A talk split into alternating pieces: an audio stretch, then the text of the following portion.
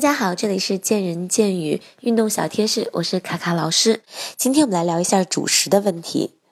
很多同学问我，呃，我在减肥的时候是不是就不可以吃主食了？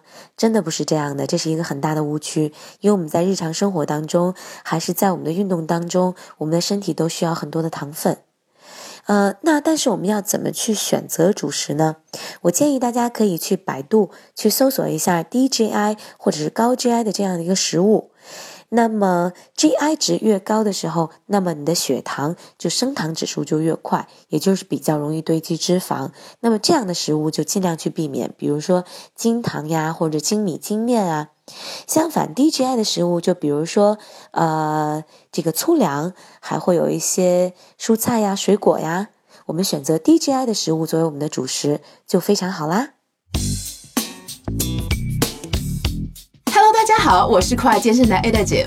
我们的节目自开播以来，受到很多听众朋友的支持和鼓励，Ada 在这里一一表示感谢。有你们，我会更加努力哦。我们的公众号也推出了，请大家搜索“见人见语”这四个字，关注我们的公众号，就可以扫二维码入我们的微信群，我们可以更加直接的交流哦。期待你的加入，我们不见不散哦。